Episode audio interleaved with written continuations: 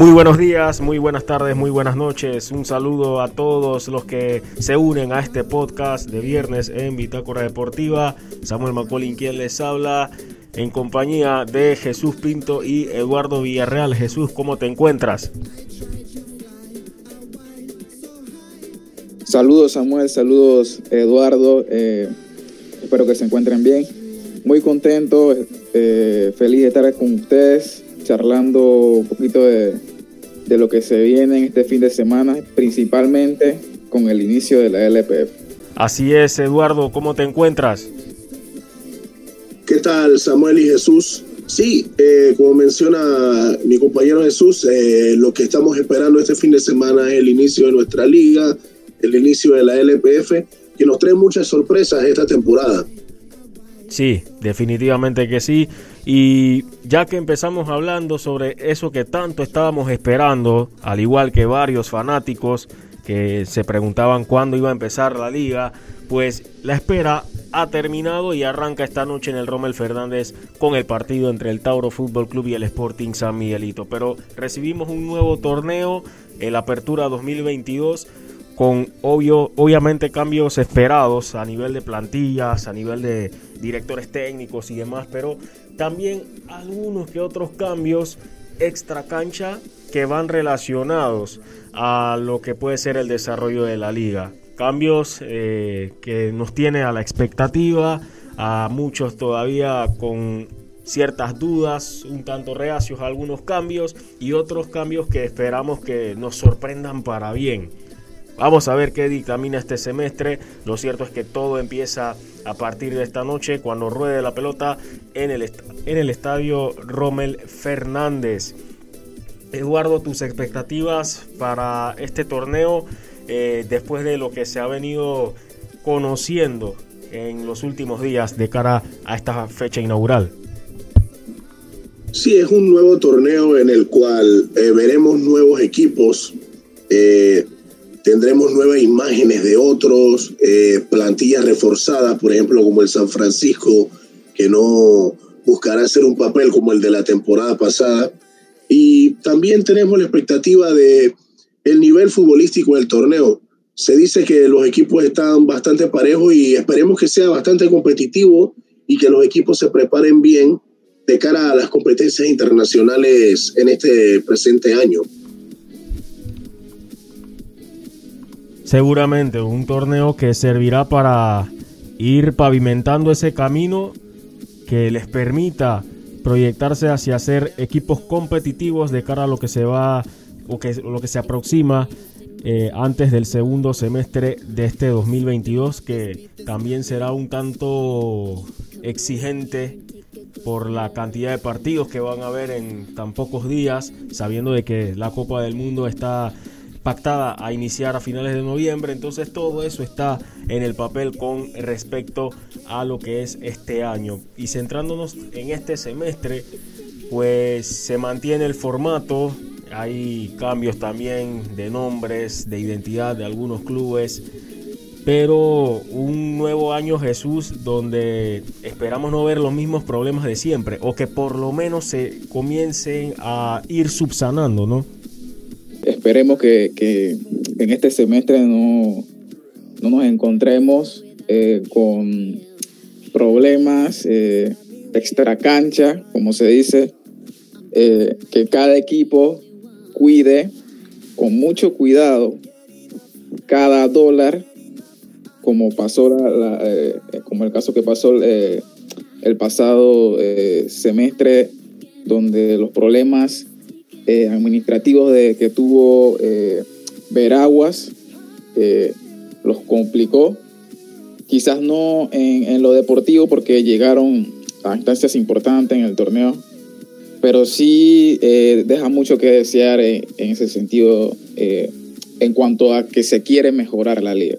Claro, salvaguardar y proteger al futbolista, al fanático, y por supuesto los intereses de quienes invierten en ver un mejor fútbol, que un, fútbol que vaya en desarrollo y que realmente eh, se gane ese esa característica, esa cualidad, ese adjetivo de liga profesional, por así decirlo.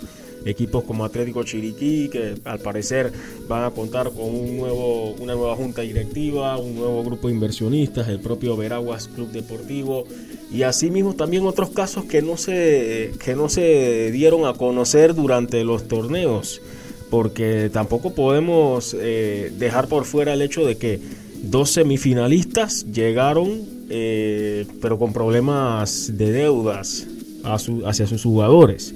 Entonces, el caso de un Herrera, caso de un Veraguas, eso no, no es algo, eh, digamos, positivo para la liga. Es algo que eh, nos trae arrastres de problemas que evitan ese desarrollo que esperamos, ese crecimiento que esperamos a nivel de un, un fútbol profesional.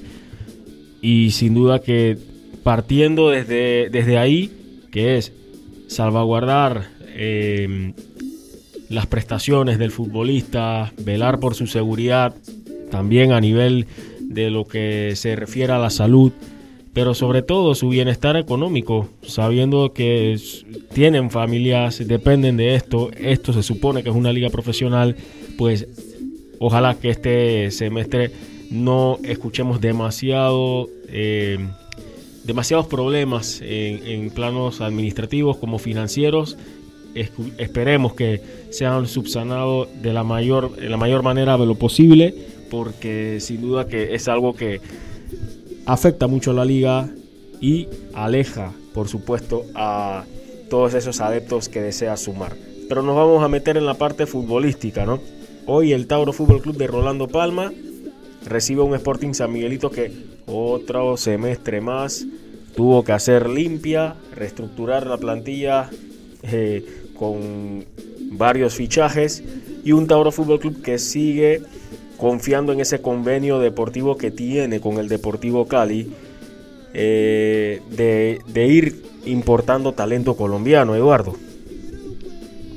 Sí, hemos visto que el Tauro se mantiene con su tónica eh, al traer jugadores colombianos, jugadores de talla internacional, y es para mantener el nivel del, del equipo quieren ser competitivos siempre. No quiere decir que aquí no tengamos el talento ni los jugadores para ello, pero el Tauro tiene su ideología y la está manteniendo, ¿no? Es bueno para el fútbol local también traer eh, jugadores del extranjero, le da más vistosidad a la liga, le da más competitividad y esperemos que este torneo sirva para que otros equipos puedan tomar en práctica esto. A mí me gusta mucho la idea de internacionalizar la liga, créeme, Samuel y Jesús, eh, que se vea profesional, que se vea como una competencia de exigencia y que los futbolistas de otro país quieran venir aquí a participar en la LPF.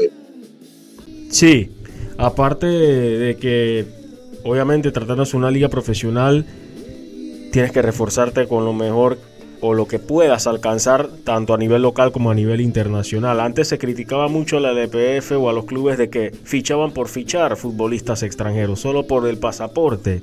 Y cuando venían acá les costaba. Pero podemos decir fácilmente que desde hace cinco años para acá la cosa ha ido cambiando muchísimo. Varios futbolistas extranjeros que han recalado en el fútbol panameño, este fútbol les ha servido como un impulso en su carrera. Ejemplo claro, el de Carlos Sierra, que en su momento vistió la camiseta de Sporting muy joven, fue descartado, fue al, Atlético Veragüense, se destacó, fue para el CAI, se destacó, llegó al Tauro, le costó, pero después tuvo continuidad, fue al fútbol venezolano, jugó Libertadores y hoy en día se convirtió en una figura, se ha convertido en una figura importante en el América de Cali, con el cual incluso fue campeón. Y así muchos otros ejemplos de futbolistas que han visto en la LPF como un pequeño trampolín para buscar otro tipo de nivel de exigencia. Jesús, eh, Sporting Samielito, nuevamente demasiados cambios eh, a nivel de plantilla, buscando el éxito, un éxito que se le ha, visto coartado de manera quizás eh, inentendible, porque ha tenido buenas plantillas, pero parece que un semestre bueno bueno para ellos ya sería llegar a playoffs o semifinales y un semestre malo. no debe ser una no es la ecuación para un equipo que digamos invierte dinero en tratar de nuevamente ser protagonista. Sporting ha hecho eh, muy buenas incorporaciones como eh, la del brasileño Duan Oliveira, eh, todavía mantiene a, Valentín Pimentel, tiene una buena plantilla, me parece que en cuanto a, a nombres y demás, puede ser un potencial candidato al título. Ahora, en cuanto a lo futbolístico, eh, hay que ver si se llegan a adaptar al fútbol que quiere el entrenador. Porque tú puedes tener muy buenos futbolistas, grandes nombres, pero si esos futbolistas no se adaptan a lo que quiere el entrenador, va a ser muy difícil eh, eh, competir por, por, el título. Vamos a ver este viernes contra Tauro eh, qué nos puede dar este Sporting para lo que viene esta temporada. Y ahora con Felipe Borowski como entrenador que tiene un nuevo reto en su carrera después de haber dirigido al Club Deportivo del Este, haber hecho un semestre bastante respetable con este equipo, eh, mostrando también eh, buen fútbol antes de la llegada de Daniel Blanco, que también ha tratado de continuar por la misma senda a esa buena labor que intenta hacer el Club Deportivo del Este. Yo pienso que es un reto eh, y también bastante arriesgado por parte de la directiva. Asimismo, eh, muchos no se esperaban que de pronto Felipe Borowski iba a hacerse cargo de este club, pero a ver, ¿no? Eh, de, eso se compone la vida, de retos y tendrán que demostrar de que nuevamente no se están equivocando en su manera de estructurar su, su, su plantel competitivo para un nuevo semestre. Y bueno, en el caso de Tauro ya tiene uno conocido de la casa, que es Rolando Palma, que va rumbo a lo que será su cuarta etapa dirigiendo este equipo, que cuenta con una gran base del equipo que fue campeón, pero que también ha tenido otras salidas. Para mañana sábado hay tres partidos, Club Deportivo Universitario, que va a enfrentarse al Herrera FC finalista, que ha sufrido la salida de varios jugadores, la más importante obviamente la de Luis Tejada, a ver cómo el Herrera FC eh, va a afrontar este semestre, hasta dónde le puede dar a este plantel de Julio Infante eh, con lo que ha sido estas salidas y las pocas incorporaciones que han podido eh, tener precisamente este Herrera FC. Otro duelo será el del Club Deportivo Plaza Amador que se enfrentará ante los Potros del Este. Eh, será otro duelo interesante, un Plaza Amador que también ha preservado eh, la base del equipo.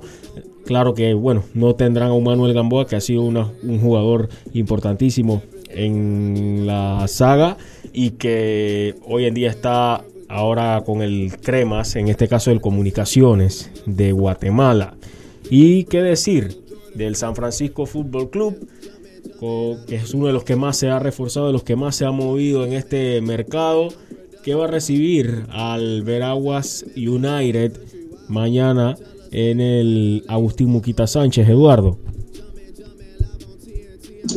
Sí, primer reto para el San Francisco, para el nuevo San Francisco de Manolo Mirambel y de ahora Luis Matador Tejada y Pistolero Garcés mucha gente tiene la expectativa de volver a ver esta dupla.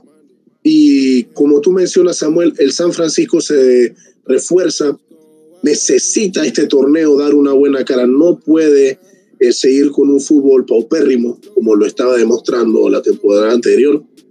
Eh, es uno de los equipos con más fanaticada en el país y con más historia eh, de, los que, de los que tenemos en nuestra liga, así que el San Francisco tiene que seguir la tónica eh, de su línea, tiene que seguir su historia, no puede caer y con estos refuerzos, con esta incorporación en la junta directiva, esperemos que, que pueda retomar su nivel como siempre ha sido.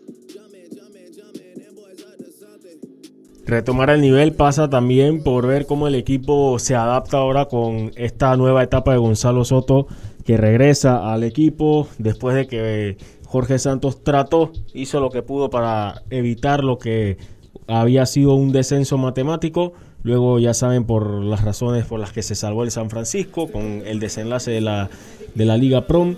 Pero el San Francisco se ha reforzado. Lo más preocupante que tenía la afición era la saga. Ahora cuenta con nuevos centrales. El caso de Jesús Araya y también de Javier Góndola. A ver cómo se adaptan a este equipo que también ha preservado la base de, con algunos elementos. Ha sufrido también la salida de otros. Caso de Jorge Serrano que se fue al equipo del CAI.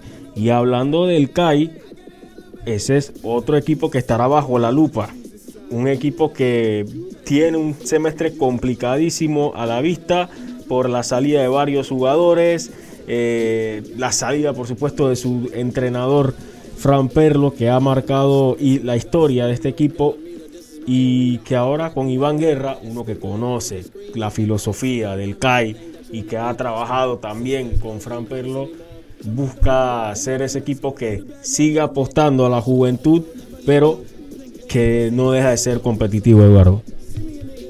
Sí, como mencionaba Samuel, eh, es la primera experiencia para Iván Guerra eh, como director técnico de los vikingos del CAI.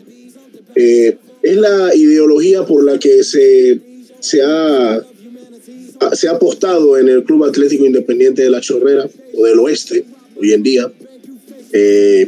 y vimos eh, en los pasados cinco años al CAI siempre estar entre los mejores de la liga.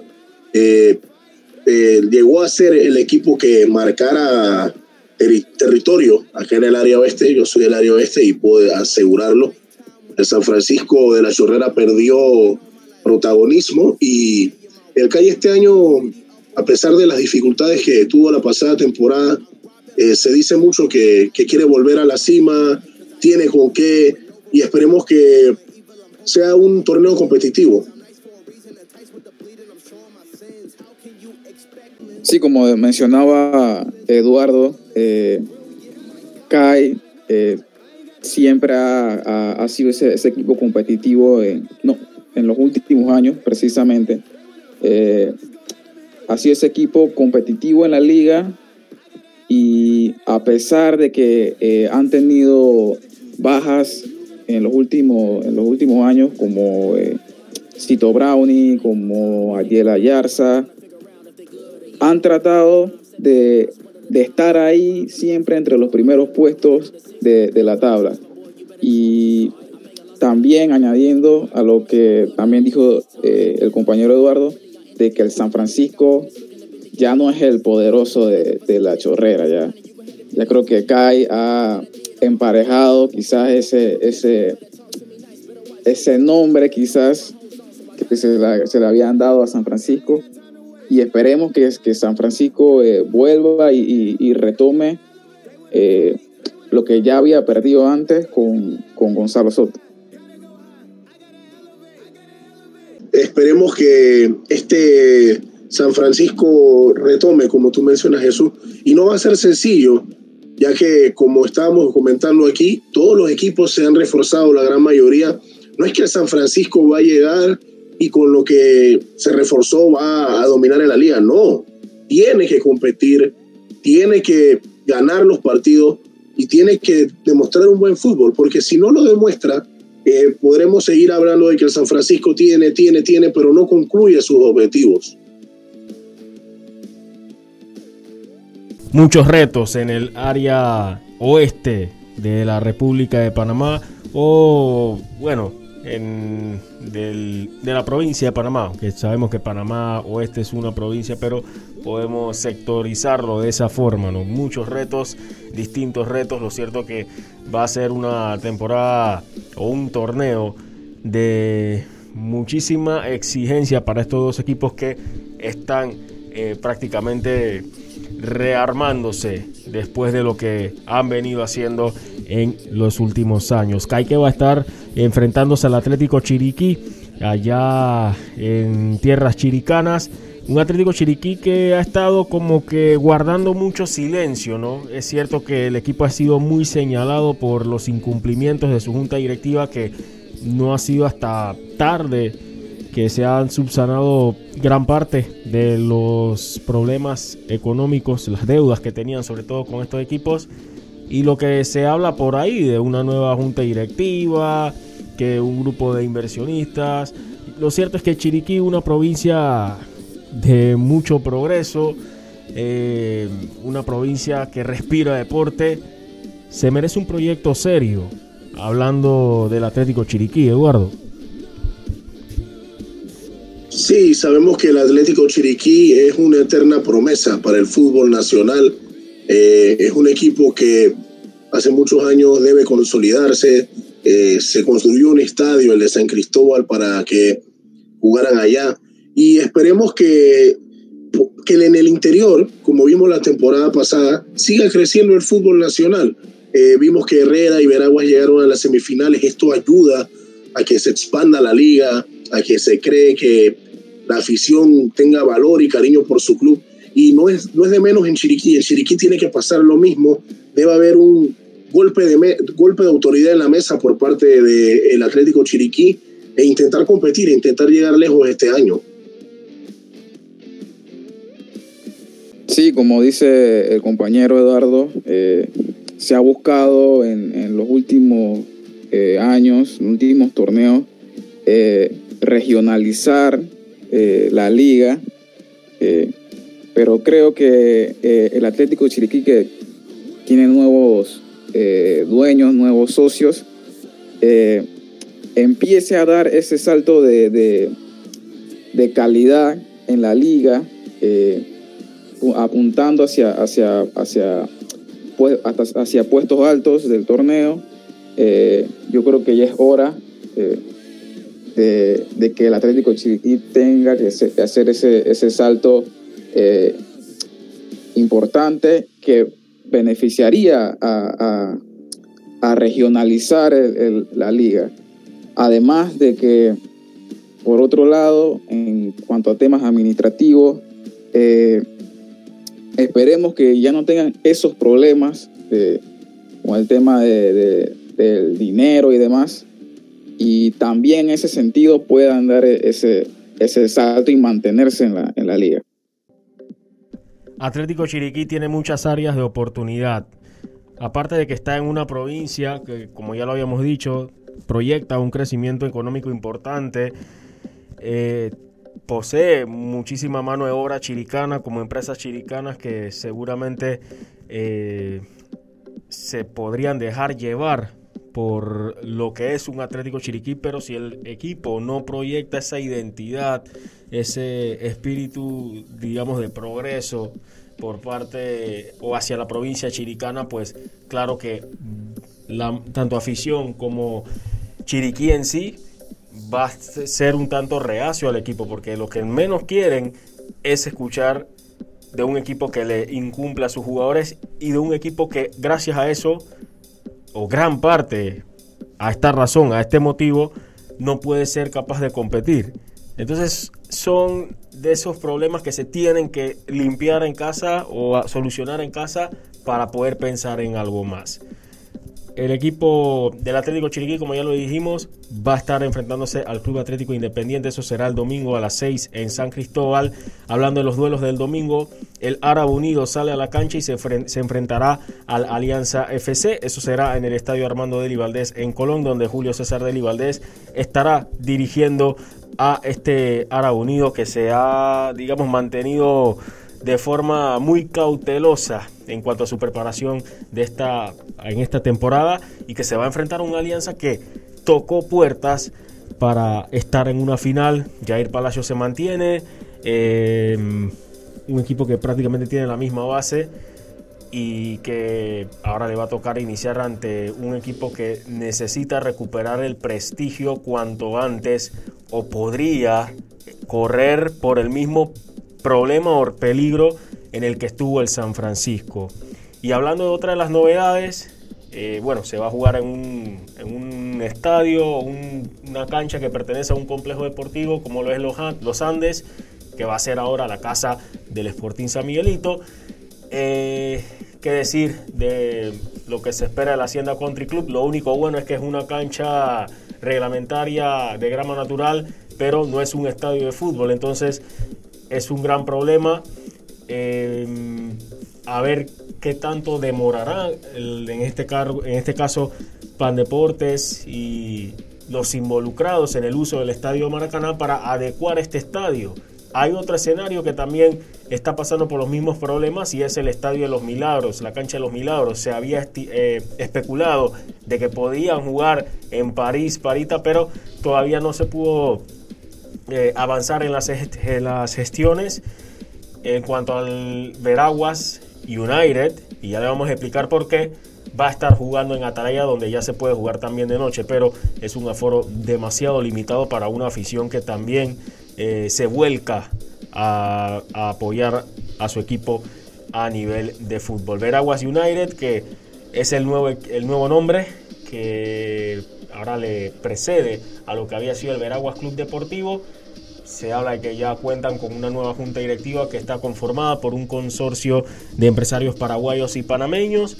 A ver cómo, si esto resulta, porque ya hemos visto a lo largo de la historia varios equipos representativos de Veraguas en primera división, que si Atlético Veragüense, que si Veraguas Club Deportivo, o sea, infinidad de nombres, eh, escudos, pero han sido los mismos problemas de siempre.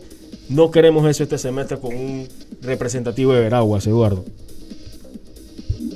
Definitivamente, Samuel. Eh, es un equipo que mueve masas, que cuando la afición de Veraguas dice que tiene que estar en el estadio lo hace, no, no, tiene, no duda de su equipo.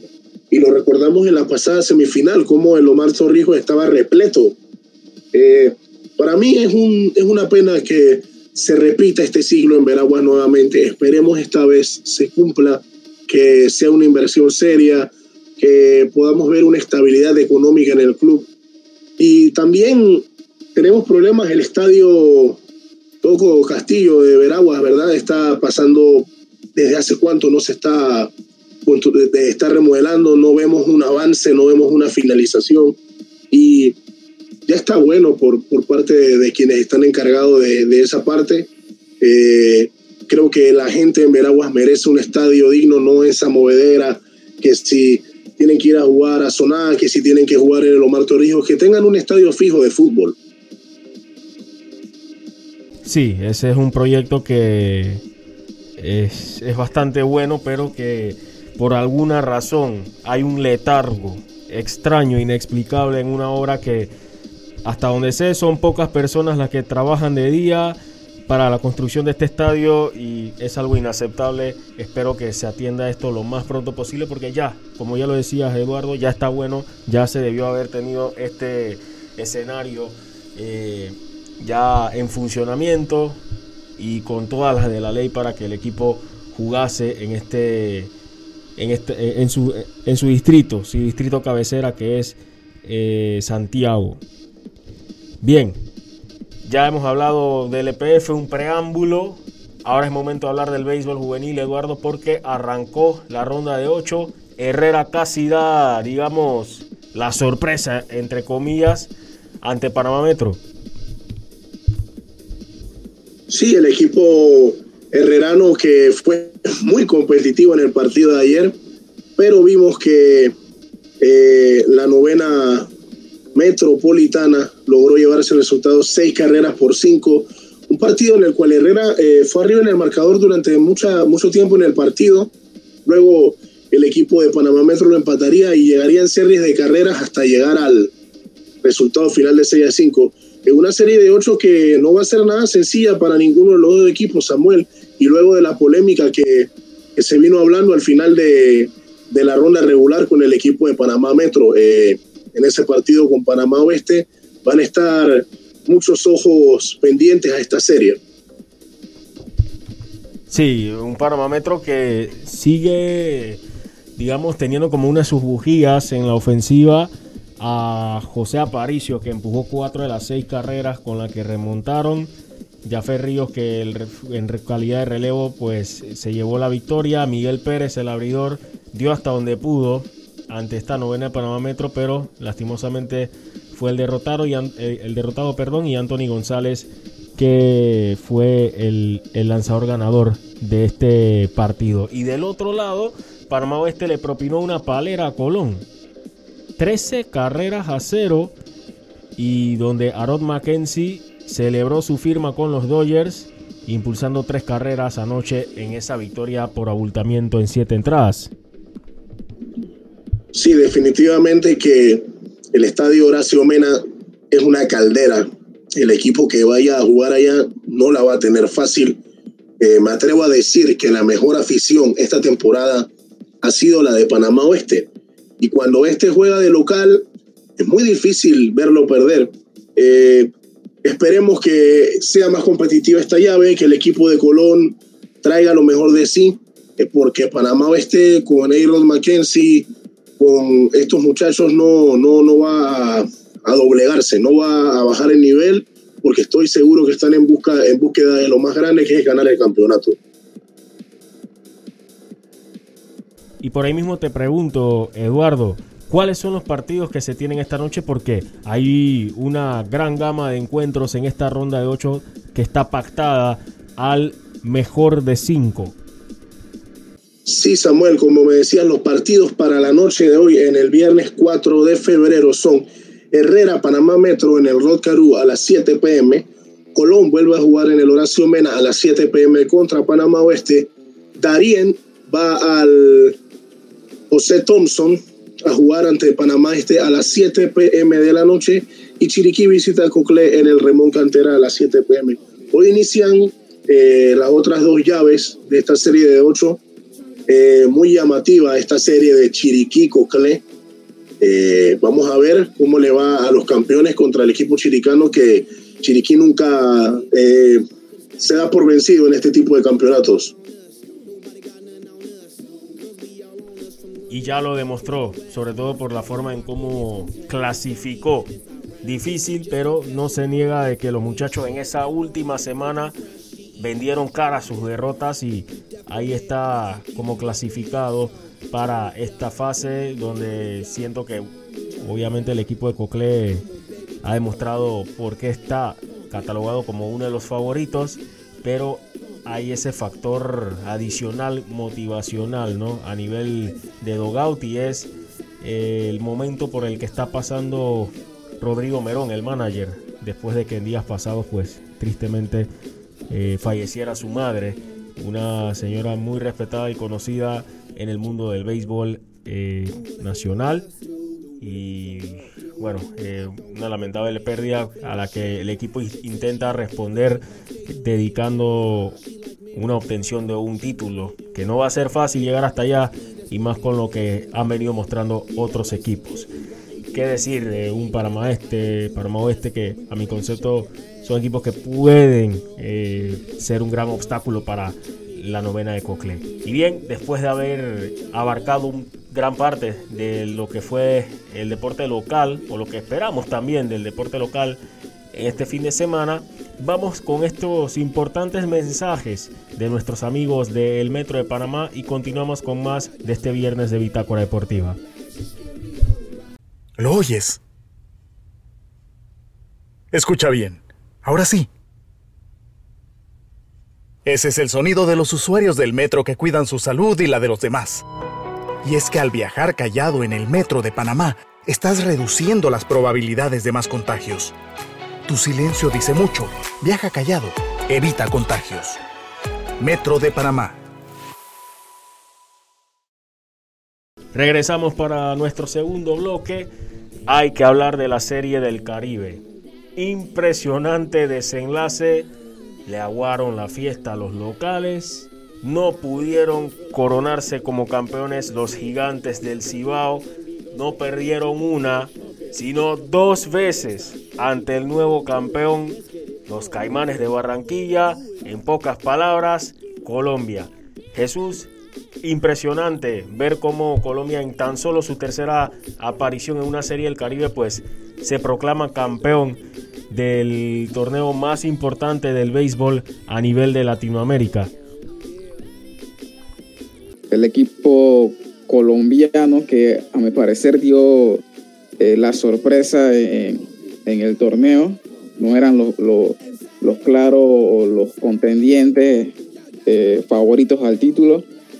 Y muy bien por el béisbol colombiano, en la pasada serie del Caribe creo que no ganaron ni siquiera un solo juego, si no mal recuerdo. pero muy bien por el béisbol colombiano que ya venía creciendo ya en, los últimos años.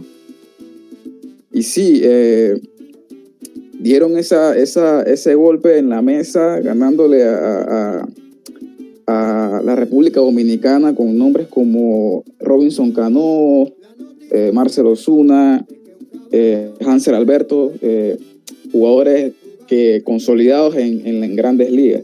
Muy, muy bien por el, béisbol colombiano. Aquí tenemos lo que fueron las estadísticas de la final y algo a resaltar del equipo colombiano fue su cuerpo de lanzadores.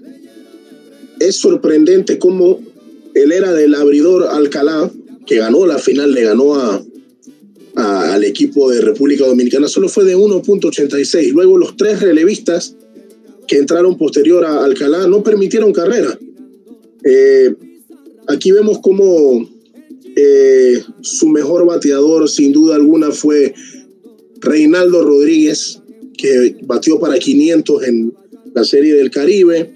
También eh, Sandy León, quien jugaba en los Medias Rojas de Boston. La Liga Colombiana eh, venía preparándose para esto desde hace muchos años. Llegó la oportunidad de, de que veamos a un equipo colombiano competitivo. Y recordemos que ya el béisbol colombiano nos había dado sorpresas en una eliminatoria el Clásico Mundial de Béisbol eh, aquí en la República de Panamá cuando se jugó. Eh, así que enhorabuena para el béisbol colombiano. Los Caimanes de Barranquilla son los campeones, primer título en la historia para el béisbol colombiano en una serie del Caribe. Y dirigidos por uno de casa, ¿no? José Mosquera, el barranquillero. Sin duda que esta historia, hay que decirlo, es una linda historia de béisbol es un capítulo especial para una de las uno de los departamentos o el departamento que más béisbol respira en todo Colombia. Así que eso va a ser una gran fiesta allá en el Edgar Rentería, que, que estaba repleto anoche viendo la final en pantalla gigante. Este lindo estadio que es una auténtica réplica de cualquier escenario, por lo menos de, de A o AA en los Estados Unidos nos vamos a mantener en el ámbito internacional porque hablando de Reyes y antes de cambiar eh, de tema hay que felicitar a Cristian Betancourt porque quedó en el equipo todos estrellas de la Serie del Caribe, el receptor panameño a disposición de los astronautas de los Santos. Ahora sí, hablemos de lo ocurrido en la Copa del Rey, en las semifinales, porque el Real Betis pues avasalló por completo a la Real Sociedad, ya Valencia y el equipo, ya el Valencia, perdón, y el equipo del Rayo Vallecano habían dado el paso hacia las semifinales, pero cayó el Real Madrid y le dice adiós a, su, a uno de sus objetivos de esta temporada, Jesús. Cae el grande, el Real Madrid ante el Athletic Club de Bilbao 1-0 con gol de Alex Berenguer por el equipo bilbaíno y dan la sorpresa, a pesar de que el Madrid les pasó por encima en la Supercopa, eh, el Bilbao saca la casta y, los vence, uno por cero. Eh, ahora el Real Madrid con, venía quizás con algunos jugadores eh, que venían de la eliminatoria en menos de 18 horas, como como el caso de los brasileños Vinicius, Casemiro.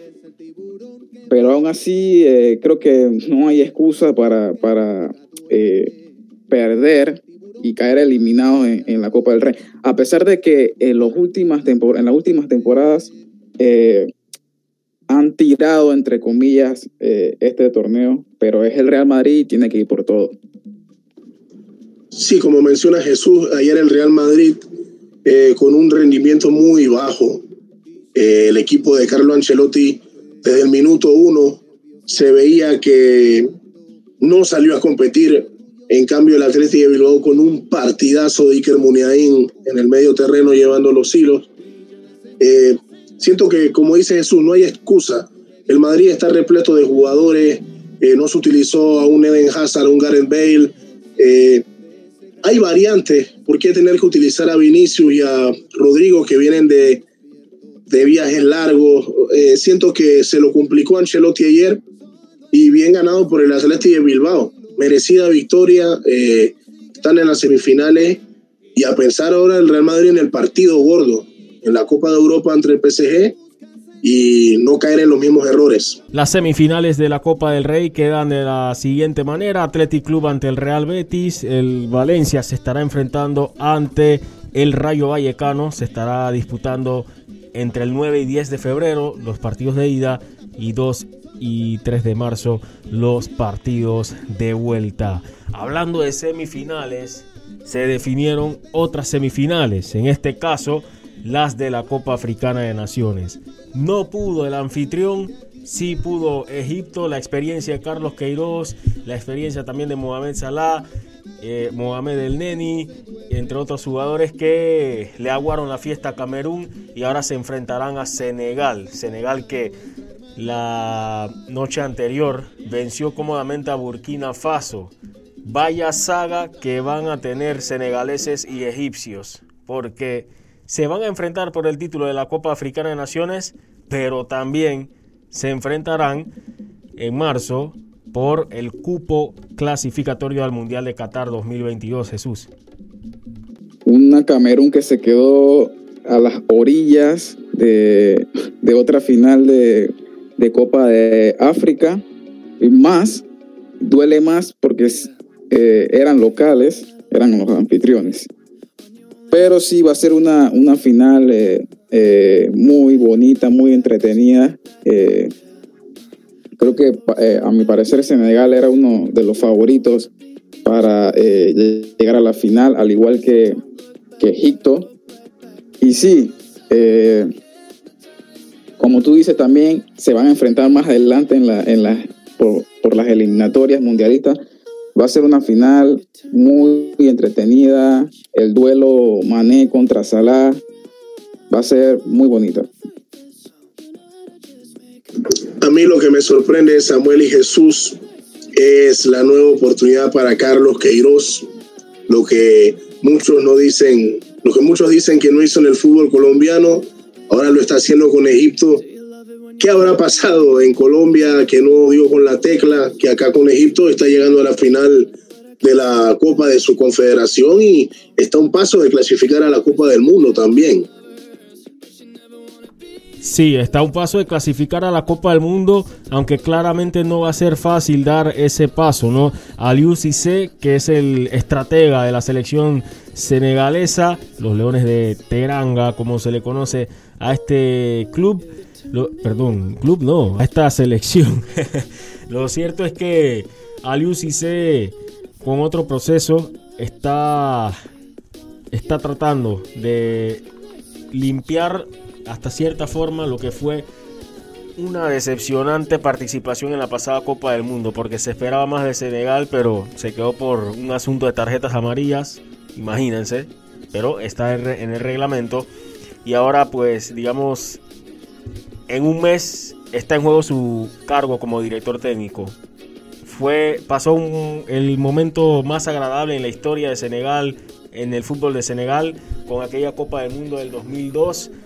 Tuvo también una etapa bastante triste en su vida, en un, fatídico accidente marítimo en el que fallecieron, falleció gran parte de su familia en el hundimiento de un barco, pero desde ese desde ese entonces pues se ha hecho más fuerte. Obviamente no ha sido fácil para él continuar con su carrera como jugador y ahora dedicarse como entrenador. Y por ahí dicen, ¿no? De que es un, entrenador muy criticado, pero al mismo tiempo admirado. A ver cómo se da esta final el día domingo. Lo cierto es que el sábado se enfrenta a Burkina Faso ante Camerún por el tercer lugar. Y esta gran final que ya ustedes pues han venido comentando. ¿Qué les parece hablar un poco sobre lo que fue la ceremonia de inauguración de los Juegos Olímpicos de Invierno Beijing 2022, los cuales están luchando con el alto índice de contagios por COVID-19, Eduardo? Sí, eh, inician los Juegos Olímpicos de Invierno, la edición número 24 de, la, de los Juegos Invernales. Eh, y como menciona Samuel, es un gran reto para Pekín y para las otras ciudades sedes que son Yanqing y Sanyoku. Eh, estas sedes ya se utilizaron en los Juegos del 2008 y se han reciclado algunas infraestructuras para acoger otro deporte. Si bien recordamos el famoso cubo de agua eh, donde Michael Phelps ganó ocho medallas de oro, hoy en día es el cubo de hielo para acoger el curling que desde anoche se estaba jugando, eh, yo lo estaba presenciando. son países nórdicos los que practican este, estos deportes.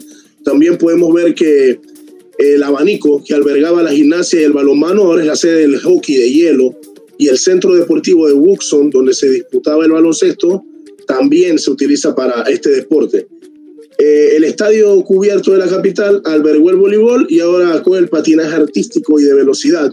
Eh, le, le salió bien a Beijing haber tenido los Juegos Olímpicos del 2008, ya que se ahorró mucho en infraestructura y esperemos que la vía olímpica que también tenían eh, tenga las adecuaciones hoy en día para estos temas del COVID-19, ¿no?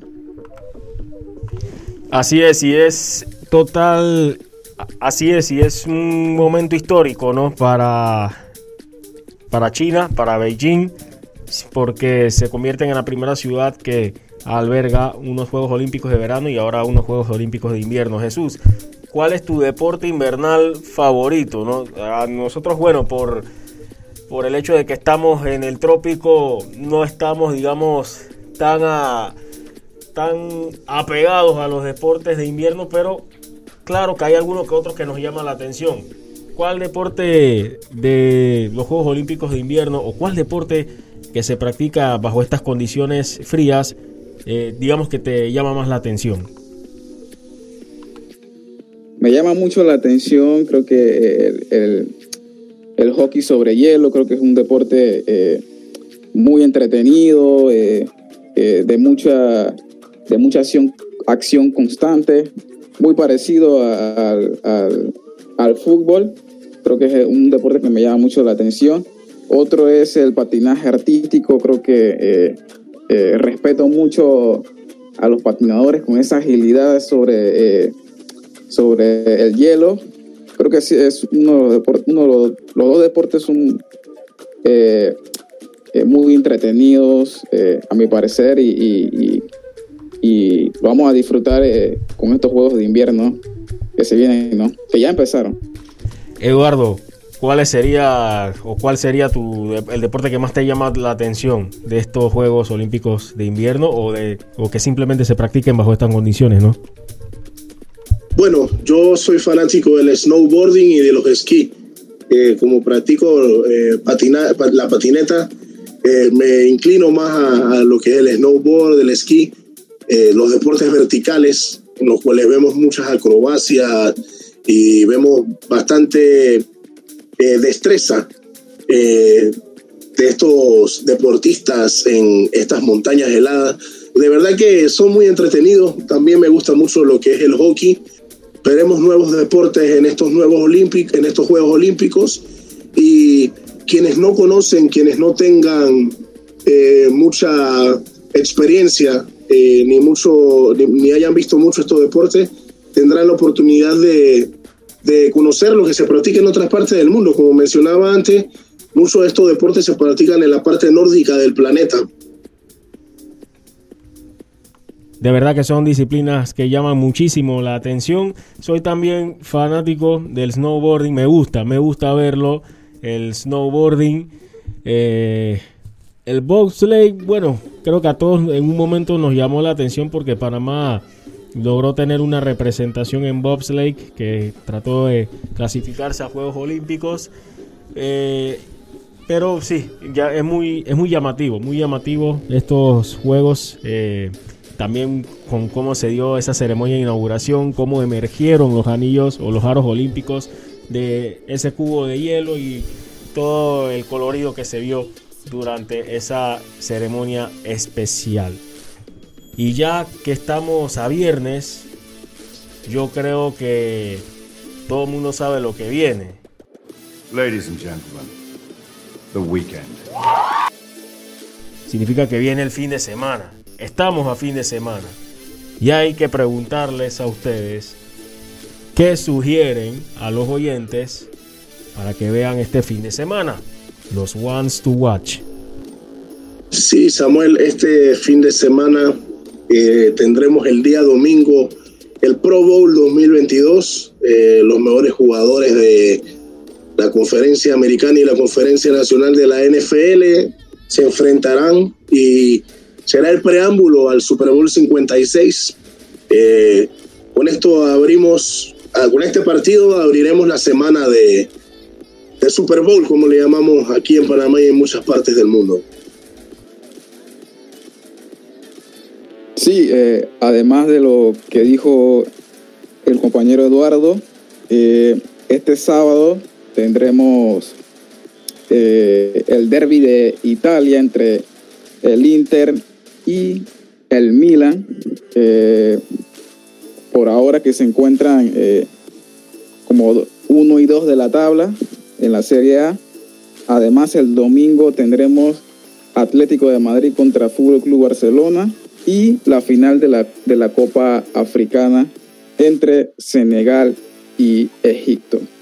Aparte de eso, hoy en el baloncesto tendremos, eh, va a haber un muy buen partido entre, entre Utah Jazz y Brooklyn Next. Esos son mis one to watch.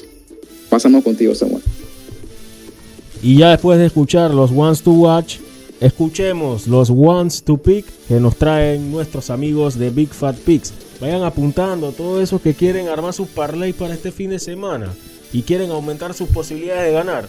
Cojan consejos, llegarán a viejo o podrán terminar sumando. Vamos a escuchar los, los ones to, eh, to pick por parte de los amigos de Big Fat Picks y con esto pues despedimos esta edición de Bitácora Deportiva de hoy viernes. Agradecidos con ustedes Eduardo Jesús Sí, Samuel, muchas gracias por eh, siempre la invitación, por participar aquí y esperemos sea un fin de semana muy entretenido para los televidentes y amantes del deporte. Sí, igual, eh, Samuel, eh, muchas gracias por la, por la invitación, agradecido siempre. Y se viene un fin de semana muy entretenido, con mucho deporte y solo queda eh, disfrutar de los, de los partidos. Y nada, muy buen fin de semana a todos. Y ojalá que todos puedan disfrutar con estos Ones to Pick de Big Fat Picks. Saludos. Saludos a todos los amigos que escuchan Bitácora Deportiva. Venimos con los Ones to Pick de Big Fat Pick para este fin de semana. Con el regreso del fútbol europeo tenemos 5 picks, comenzando en la Serie A italiana con Juventus Moneyline, Inter Milan doble oportunidad, en la Bundesliga alemana, Wolfsburg Moneyline, Bayern Múnich Moneyline y en la Liga Española, Sevilla doble oportunidad. Estos serían los 5 picks para el fin de semana, recordándoles seguirnos en nuestras redes sociales, arroba BigFatPicks en Instagram, para más información sobre la suscripción de nuestro paquete en pronósticos. Feliz fin de semana, saludos. Cuando no hablamos en nuestro viaje en el metro, estamos respetando a los demás y cuidando nuestra salud. Tu silencio dice mucho. ¡Qué ingeniosa frase!